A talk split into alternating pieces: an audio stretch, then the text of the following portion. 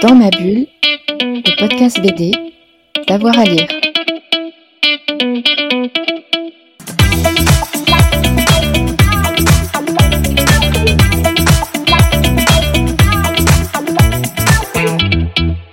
Bonjour à toutes et à tous et bienvenue dans ce nouveau numéro de Dans ma bulle avec Avoir à lire. Aujourd'hui, on fait un petit détour par les festivals BD. Après plus d'un an d'interruption, les manifestations reprennent peu à peu en public. On va voir dans quelles conditions et ce qu'a changé pour eux la crise de la Covid. Avec moi autour de cette table virtuelle aujourd'hui, Pascal Mériot, directeur des rendez-vous de la bande dessinée d'Amiens, directeur des éditions de la Gouttière.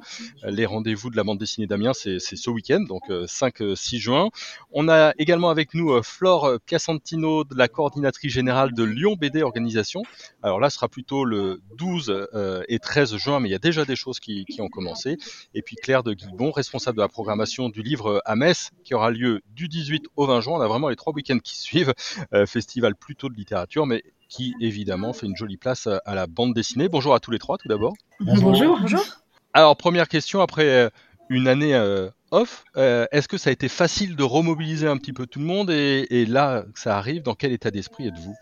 Pascal peut-être, puisque vous êtes le, dedans le premier. Avec la chronologie, oui. Euh, facile, non, évidemment que ce n'est pas facile. Euh, il y a plein de réflexes qu'on perd assez rapidement, un peu comme des muscles qu'on n'aurait pas travaillé. Et en même temps, facile, oui, parce que dès que nos bénévoles de responsabilité ont, dit que ça y est, on appuyait sur le bouton, c'était fin février, on s'est décidé à monter un festival assez conventionnel, euh, en pensant que quoi qu'il arrive, on serait à même peut-être simplement de le présenter aux scolaires, puisqu'on a une grosse activité d'éducation artistique et culturelle. On reçoit 120 classes avec des formats rencontres avec auteurs, euh, visites commentées. On s'est dit qu'au pire, ces 2500 élèves visiteraient, puis nous, peut-être, on, mangerait dedans. Et puis on, visiterait, et puis quelques partenaires, et puis quelques petits groupes, et, puis petit à petit, la situation épidémique ayant évolué euh, avec cette première ouverture là, 18-19 mai. Euh, on sait aujourd'hui qu'on va pouvoir recevoir du monde, et du monde parce qu'on a beaucoup de chance. On est très très chanceux, on est dans une halle de 7300 mètres carrés, donc même dès ce week-end, on peut recevoir quelque chose comme 900 personnes en, simultané, donc évidemment dans le respect de tous les gestes barrières, et on le répétera à chaque fois systématiquement. On fait tous les efforts possibles et imaginables de désinfection et de, distanciation, mais on va rentrer dans un format relativement classique. Et pour vous, euh, Flore, pour euh, Lyon BD qui a déjà commencé les premières manifestations euh, off, on, en parlait juste avant, euh, qui ont déjà commencé cette semaine. Festival Off, c'est les événements qui ont lieu pendant tout le mois de juin, effectivement, dans, dans la métropole lyonnaise. Euh, bien sûr, ça a été compliqué cette année et surtout en termes de délai. Euh, parce que là c'est bon, on a une mobilisation maximum, tout le monde est ultra partant, c'est formidable, mais en réalité tout ça s'est débloqué il y a à peine euh, un mois, un mois et demi, et euh, le propre d'un festival en général, de Lyon BD en particulier, c'est d'avoir des événements qui sont montés avec des partenaires. Donc les premiers partenaires évidemment, bah, c'est les auteurs, enfin, je les appelle même pas des partenaires, c'est des invités, et puis il y a tous les lieux culturels avec qui on fait des événements, et que ce soit pour les auteurs ou pour les lieux culturels, ça a été très très long avant que dans les esprits, on se dise, on va le faire, vraiment, on est sûr, on y va. Et, donc euh, ça, c'est, voilà, on, s'est retrouvé avec une même ambition en nombre d'événements, mais à organiser, à concrétiser dans un laps de temps euh, plus restreint. Donc, euh, bien sûr, édition spéciale à tout point de vue. Et pour vous, Claire, pour le livre à messe bah Pour nous aussi, hein, c'est pas, du tout euh, un événement. Euh, enfin, on, est vraiment calé sur sur les, mêmes problématiques que, que Lyon et Amiens. En fait, euh, nous, on n'a pas eu trop de problèmes de mobilisation des auteurs à partir du moment où on a décidé en fait de reporter le festival qui habituellement se déroule au mois d'avril. Euh, en janvier, quand on a compris que le mois d'avril serait très compliqué pour avoir quelque chose en présentiel, euh, on a décidé de le reporter en juin pour euh, quand même euh, se donner un petit peu d'espoir et, penser à, une manifestation qui se déroulerait en, en chair et en os plutôt qu'en numérique, parce que le numérique, on l'avait testé l'année dernière et, même si c'est mieux que rien, c'est pas l'esprit d'un festival de, façon globale et donc on voulait vraiment essayer de mettre toutes les chances de notre côté pour le mois de juin. Donc ça, ça a été déjà une première étape. Et après, mobiliser les, les auteurs, ça a été euh, plus simple que ce qu'on imaginait. Euh, on, on, pensait que qu'on aurait plus de mal à les mobiliser, mais en fait, euh, on, on, a eu des réponses très très rapidement. et après, bah, c'est toute toute l'installation sur site qui a été très très complexifiée. nous, d'habitude, on est dans un grand chapiteau. Là, on a réfléchi à plutôt une soixantaine de petits chapiteaux qui permettent justement plus une installation à la manière des marchés en grand vent hein, et, du coup permettre une déambulation du public en extérieur plutôt qu'en intérieur parce qu'on avait un petit peu peur que qu'on ait un, nom d'office de la part de la préfecture, euh, parce qu'en fait, on n'est pas tous euh, logés à la même enseigne à ce niveau-là, et, la nôtre est quand même très très euh, fait très attention. Et donc du coup on a essayé d'anticiper tout ça. Mais ça a été un, un travail euh, tout au long de l'année d'anticipation, euh, beaucoup. Et puis forcément, euh, ben, les gestes barrières, les contraintes sanitaires, tout ça, ça, ça a été une logistique supplémentaire à mettre en œuvre et qui prend beaucoup, beaucoup de temps. Quoi. Euh, vous, vous l'avez tous dit, hein, euh, festival c'est plutôt du présentiel, mais est-ce que vos programmations ont évolué avec euh, la situation sanitaire? Est-ce que vous avez mis un petit peu de numérique dedans? Est-ce que vous avez changé des choses? Dès la programmation L'année dernière, on a, pour, pour survivre, pour, pour, pour garder du lien avec le, monde de la création et avec les publics, on a effectivement travaillé en numérique. On a eu la même type de frustration que celui qui est évoqué pour, pour Metz ici, évidemment. Euh, mais en même temps, on a appris à faire mieux euh, le, numérique, à mieux capter les événements. Donc ça, on va le réutiliser. C'est-à-dire qu'on va, on va travailler sur du, sur du live, euh, des, points, des points forts de, de des week-ends. Reviendrai sur cette question après. Euh, et, euh, et l'autre l'autre évolution qu'on avait euh, connue l'année dernière, c'était de transformer l'engagement qu'on a auprès des auteurs en, des commandes de, textes, de, planches, d'illustrations, et on avait créé une revue, 68 pages, contenu inédit, qu'on a distribué à 100 000 exemplaires dans toutes les boîtes aux lettres de la ville. Donc ça, c'était extrêmement excitant à faire, et c'était très intéressant pour aller toucher des publics qu'on ne touche pas habituellement. On a eu envie de le refaire, alors évidemment pas dans cette mesure, pas avec un tirage pareil, et pas avec 86 commandes à, à, des auteurs différents parce que économiquement ça, ce n'était pas envisageable, mais on a une revue euh, qui, qui, sort aussi et qui est distribuée à 30 000 exemplaires euh, sur le festival, mais surtout dans la ville, dans, dans les commerces. Donc voilà, on, on, a fait bouger effectivement notre programmation, mais le plus gros point qui a bougé, euh, c'est déjà le résultat d'une évolution qui était en cours. Euh, cette halle merveilleuse dont on dispose, qui a plein de défauts par ailleurs, hein, il n'y a pas d'eau, l'électricité c'est compliqué, les gens sont très très présents comme partenaires, euh, mais c'est un endroit qu'on est les seuls à habiter avec les pigeons. Et euh, tant et si bien que déjà depuis euh, depuis 2018, depuis qu'on y est, on ouvre les week-ends qui suivent. Alors on, on est d'accord hein, sur le 12-13, voilà, il faut plutôt aller à Lyon, sur sur le 19, il faut, il faut, plutôt aller à Metz, d'accord. Mais on a quand même des auteurs, on a lissé notre programmation d'auteurs sur quatre sur quatre semaines, et on a une sorte de jauge de 40, 20, 30, 30 auteurs euh, pour donc euh, un nombre d'auteurs record. On n'a jamais reçu autant de d'auteurs sur le, sur, le festival et on est un festival sur quatre semaines. On, est, on a d'autant moins de scrupules à le faire que les autres manifestations culturelles événementielles amiénoises euh, ont été là, c'était retardé. Il y a un, un festival de musique euh, contemporaine minuit avant la nuit qui ne peut pas se tenir là. On a un, festival de rue, d'art de la rue, la rue est à Amiens qui est, qui est décalé aussi. Donc finalement, on occupe ce terrain-là et on, on rentabilise d'une certaine façon cette halle, puisqu'en plus avec les jauges qu'on a, on ne pourra évidemment pas accueillir sur un seul temps fort autant de public que d'habitude. Donc finalement, on a fait le calcul savant qu'à 800 personnes de jauge avec quatre rotations par week-end, on pourrait pratiquement accueillir autant de monde qu'en qu 2019. Euh, on, on, rejoint complètement ce qu'a fait Amiens l'année dernière, dans le sens où pour nous, il n'était pas question de faire semblant de devenir un festival numérique, euh, ni en 2020, ni en 2021. Et les contenus numériques qu'on avait fait en 2020 visaient à vraiment garder le lien avec le public et leur donner envie d'être bientôt au rendez-vous avec nous. Et donc, euh, par exemple, on avait fait des vidéos euh, avec des auteurs qui sont dans des expositions aujourd'hui enfin représentées. Donc on avait un vrai contenu vidéo presque euh, documentaire, en réalité de la vidéo documentaire, euh, mais qui est un complément à là ça y est en juin enfin on peut venir découvrir euh, les expositions et admirer les planches. Euh, on a pris, je dirais, le seul pli qu'on a vraiment gardé euh, du numérique en termes de création de contenu numérique, c'est de faire des feuilletons BD sur Instagram donc euh, avec des, des auteurs, c'est ce qu'on appelle effectivement des, des, BD de commande. Euh, on en avait fait euh, à l'occasion de ce qu'on avait appelé le joyeux non festival en 2020. Et là cette année, on a deux auteurs étrangers libanais qui sont en résidence pendant trois mois à Lyon. Et donc on leur a un peu confié euh, les clés de notre Instagram pour faire leur, euh, leur chronique BD. Donc ça effectivement c'est du contenu 100% numérique. Euh, ça s'arrête là. Notre objectif, c'est vraiment que euh, on est en juin, il fait beau, les gens, ils ont envie d'être avec nous. C'est notre ADN de festival de rassembler les gens. Euh, donc la stratégie, bah, c'est d'avoir un maximum de monde avec des petites jauges. Donc on est beaucoup plus éclaté que les années précédentes dans la ville de Lyon et même dans la métropole lyonnaise. Donc on a cette chance d'avoir quand même un grand terrain de jeu en termes de partenaires, institutions culturelles qu'on a encore plus poussé euh, cette année. Donc on est encore plus fatigué, mais encore plus content parce qu'on a toujours plus de, lieux à, habiter avec la bande dessinée.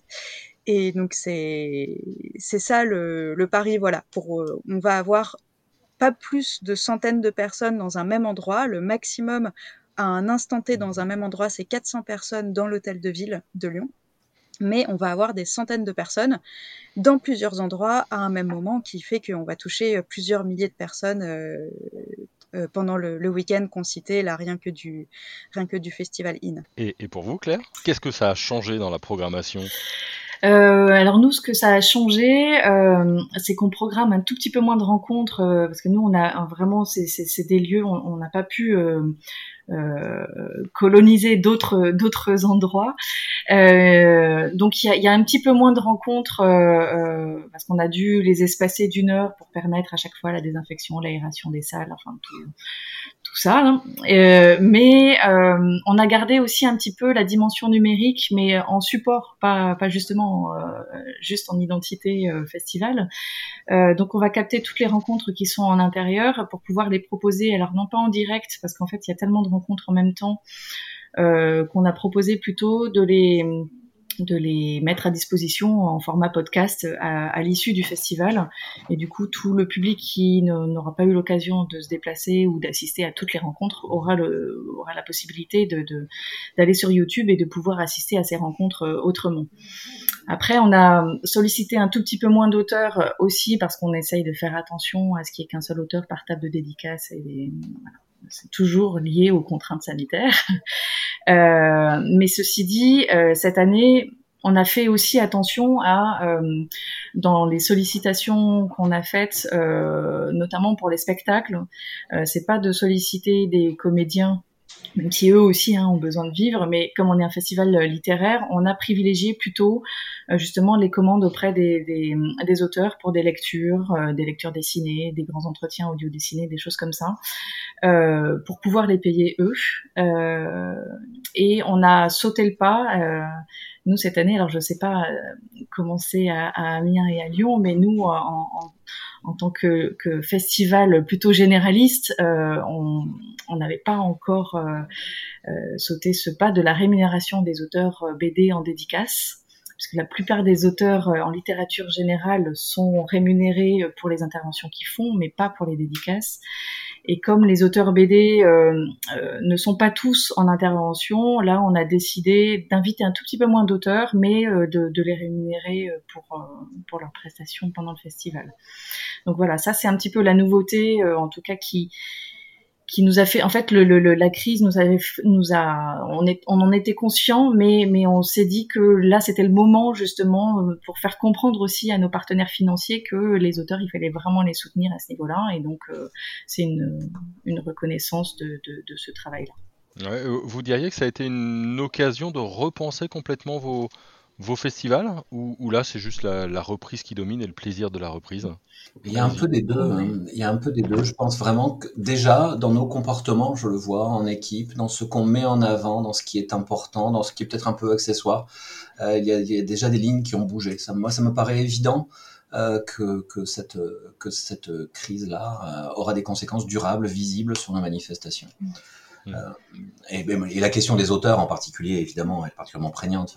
on, le savait déjà dans cette grande chaîne du livre. Toutes les, tous les autres maillons sont adaptables parce qu'ils peuvent travailler sur la quantité. L'auteur, par définition, il ne va pas travailler sur la quantité de livres mm-hmm. qu'il fait. Il ne va pas en faire deux fois plus parce qu'il a besoin de deux fois plus d'argent. Là où un distributeur peut tout à fait envisager d'avoir des flux plus conséquents, les, libraires, les éditeurs. Euh, et, et, donc, on était déjà complètement là-dessus et en, phase en particulier avec Lyon. On a énormément réfléchi en coulisses pour essayer de d'avancer sur le dossier. Donc on est complètement en phase avec euh, ce, qui se dit là aussi sur, sur les auteurs de bande dessinée, même si l'habillage, la façon dont ça va fonctionner à l'arrivée n'est pas complètement lié dans nos têtes à la question de la, signature. Il, il, nous semble, enfin là je parle sous, sous, le contrôle de Flore qui pourra tempérer la chose, mais que la vraie plus-value, ce n'est pas tellement le moment où il y a quelqu'un qui qui pose hein, le, crayon, c'est la présence de l'auteur sur la manifestation qui concourt à, à, la fois à son rayonnement et à la qualité de son plateau artistique. Donc c'est vraiment ça qu'on souhaite, euh, qu'on souhaite magnifier, c'est-à-dire que euh, inviter moins pour inviter mieux, je crois que ça pourrait être un slogan assez formidable pour euh, tout le monde, pour nous, pour les éditeurs quand ils font du chiffre ailleurs, ou pour, un libraire, ou pour n'importe quelle manifestation. C'est-à-dire respecter le travail, respecter le fait que quelqu'un se rend disponible, part de chez lui, qu'il parte d'un chez lui qui est proche ou qu'il traverse un océan pour venir rencontrer. C'est une, façon de se mettre à disposition d'une manifestation et de l'augmenter à chaque fois. Et donc ça, forcément, il faut qu'il y ait euh, cette contrepartie de qualité de l'accueil, c'est évident, de qualité de la programmation, de valorisation des livres, mais également de juste rétribution. Et, et, étonnamment, c'est euh, les deux sujets dont on est en train de, de, parler euh, se sont retrouvés aussi intimement liés, nous, dans les choix qu'on a dû faire, euh, c'est-à-dire justement qu'est-ce que cette crise nous a fait prioriser?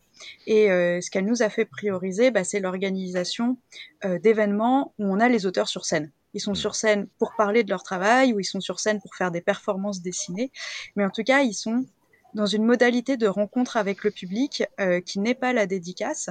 Et c'est ce, cet ADN-là de Lyon BD où on s'est dit, OK, si on peut mettre que 400 personnes au maximum dans un même lieu, à un même endroit donné, même si à l'époque on n'avait même pas encore le chiffre de 400 personnes et qu'on espérait un peu plus, euh, mais dans tous les cas, on se disait, c'est pas possible avec des grands stands d'éditeurs qui drainent énormément de dédicaces et des milliers de personnes amassées dans un même endroit fermé ce qui était le, cas pour les, stands dédicaces de Lyon BD en 2019.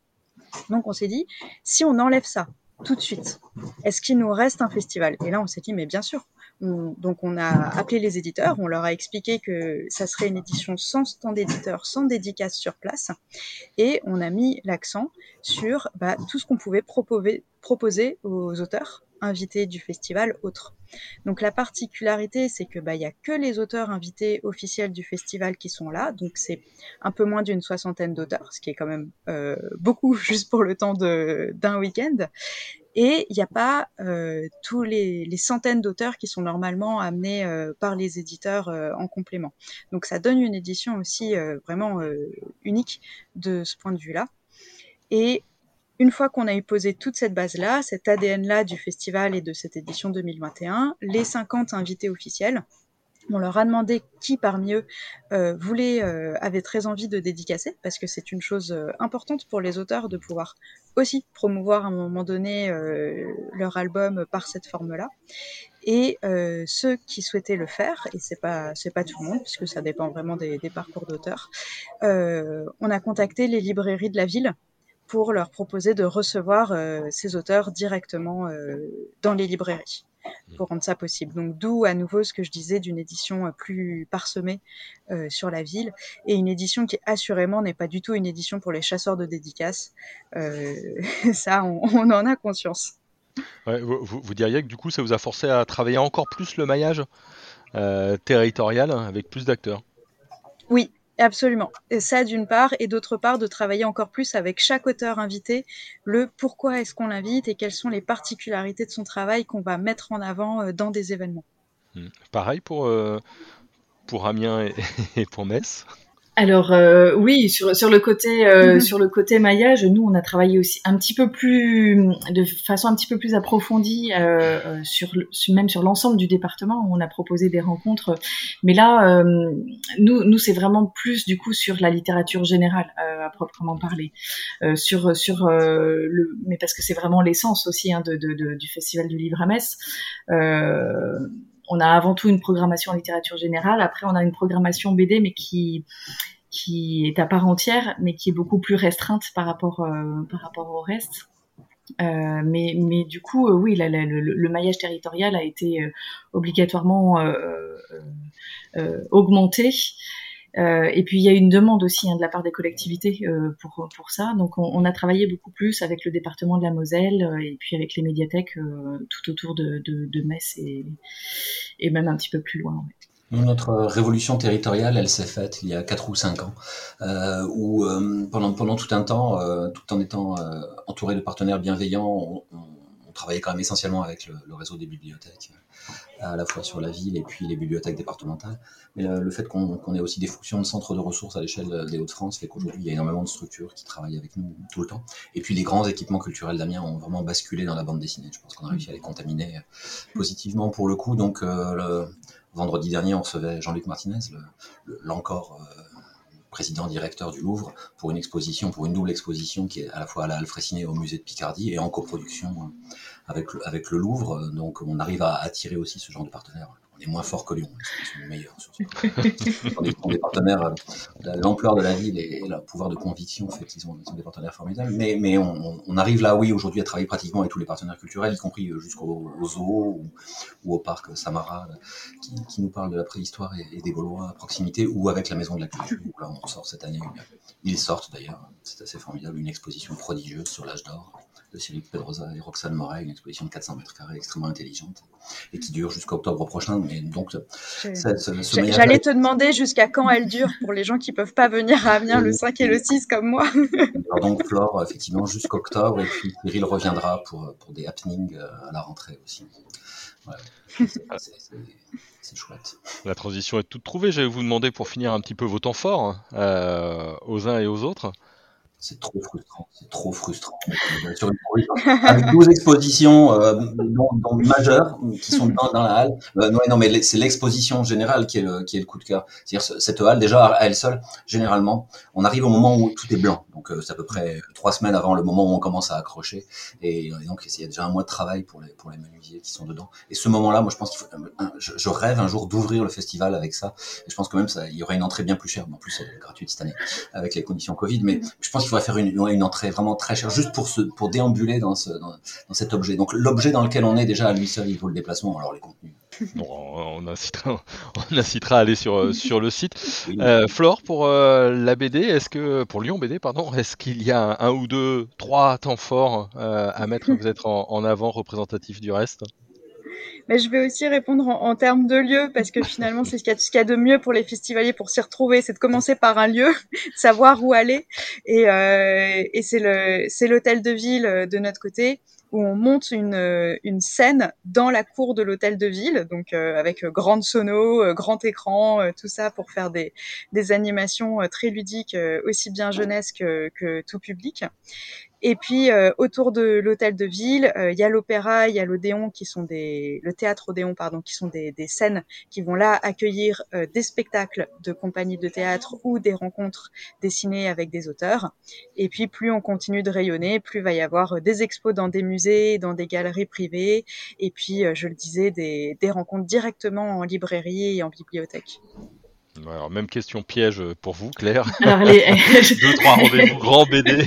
elle est moins piège pour moi parce que du coup, le, programme BD est, plus restreint. Mais nous, on a un super invité d'honneur euh, euh, BD qui est Fabien Toulmé et euh, qui du coup aura une, une exposition en médiathèque justement dans Metz et qui va nous offrir un grand entretien audio dessiné justement où il, il va nous livrer quelques quelques entretiens euh, avec euh, Hakim dans le cadre de l'Odyssée d'Hakim euh, et de la sortie de son troisième tome. Il va dessiner en direct, mais je crois qu'il l'avait déjà fait pour Lyon BD justement, et, et, donc il nous a proposé cette, cette idée. Et, et moi j'ai trouvé ça vraiment super pour le public, avoir des rencontres un petit peu différentes comme ça, c'est c'est vraiment super intéressant. Ah, mais oui, je confirme. Allez absolument voir ça, c'est génial. Ça fait un trait d'union formidable. Il est lyonnais, il a fait ça là-bas, il est à Metz cette année, il vient pour la première fois à Amiens sur le dernier week-end. Ah, bah, génial. Formidable. sur celui sur lequel euh, Angoulême avait projeté peut-être de s'arrêter. Hmm. Et, puis, euh, dernier mot, la clé pour en profiter, c'est la réservation hein, cette année. Tout à fait. Tout sur inscription. C'est nous le samedi après-midi, le samedi 6 juin après-midi. En même temps, il y a 16 créneaux possibles sur 4 week-ends, mais on en a déjà un de plein. Hmm. pareil du côté de Lyon des réservations à, Lyon BD, aussi bien pour ce qui se passe à, l'hôtel de ville, mais aussi, euh, j'en parlais à l'opéra, notamment les rencontres avec euh, Riyad Satouf et avec Zep, euh, ça part plus vite en termes de, billetterie. Donc, il euh, faut vraiment aller sur le site internet pour tranquillement euh, réserver ses billets et être serein. Ok, et eh ben un grand merci à tous les trois. On, rappelle donc qu'il y a trois festivals en trois week-ends et il y a pas mal de choses à, voir. On mettra évidemment tous les liens. Euh, merci à tous les trois, puis euh, bon courage hein, et, bonne chance pour ces dernières lignes droites. merci à vous. Merci. Merci. Dans ma bulle, la chronique. Maintenant, je me tourne vers notre chroniqueur cette semaine, David. David, bonjour. Bonjour. Alors toi, tu veux nous parler d'un album au Verlaine. Oui, tout à fait, oui. Un album au Verlaine, ben, euh, qui est l'adaptation du roman de Jean Telet, qui était sorti en 2005. Et euh, cette BD, du coup, euh, est parue en avril aux éditions Steinkiss. Elle a été, enfin, le roman est adapté au scénario par Philippe Thiraud. Les dessins sont de Olivier Deloy et les couleurs de Marie Galopin. Et du coup, cette BD nous, nous, présente les derniers mois de, la vie de Paul Verlaine et euh, avec un regard mélangeant à la fois la biographie et la fiction en fait puisque autant euh, bon ben Paul Verlaine personnage réel poète maudit euh, qu'on connaît ou pas d'ailleurs mais ex de Rimbaud entre autres qui oscille entre l'absinthe les femmes claquer son argent partout là où il peut le claquer les balades nocturnes et les illuminations poétiques qui ont qui ont émaillé ben, toute sa vie en fait et ce personnage réel nous est donné à voir par les yeux de Henri Albert euh, Cornuti, un jeune homme euh, qui est fan du poète et qui décide de tout faire pour le rencontrer, se mettre à son service, euh, l'aider. Et c'est par lui qu'on va découvrir bah, Verlaine, en fait. C'est haut et c'est bas. Et, du coup, se mêle à la biographie un récit de fiction, puisque des meurtres sont commis sur des personnages qui côtoient ou que connaît Verlaine et euh, qui est le meurtrier, qui est le responsable, c'est aussi une des questions qui planent tout au long de l'album en fait. Ces meurtres permettent aussi d'apporter un, rythme à l'histoire, puisque euh, comme Verlaine oscille entre montée et descente, pour éviter un peu cet effet répétitif de descente aux enfers et de remontée au paradis, euh, on a cette enquête policière qui vient se mêler à la réalité et qui permet de donner une dynamique au récit en fait.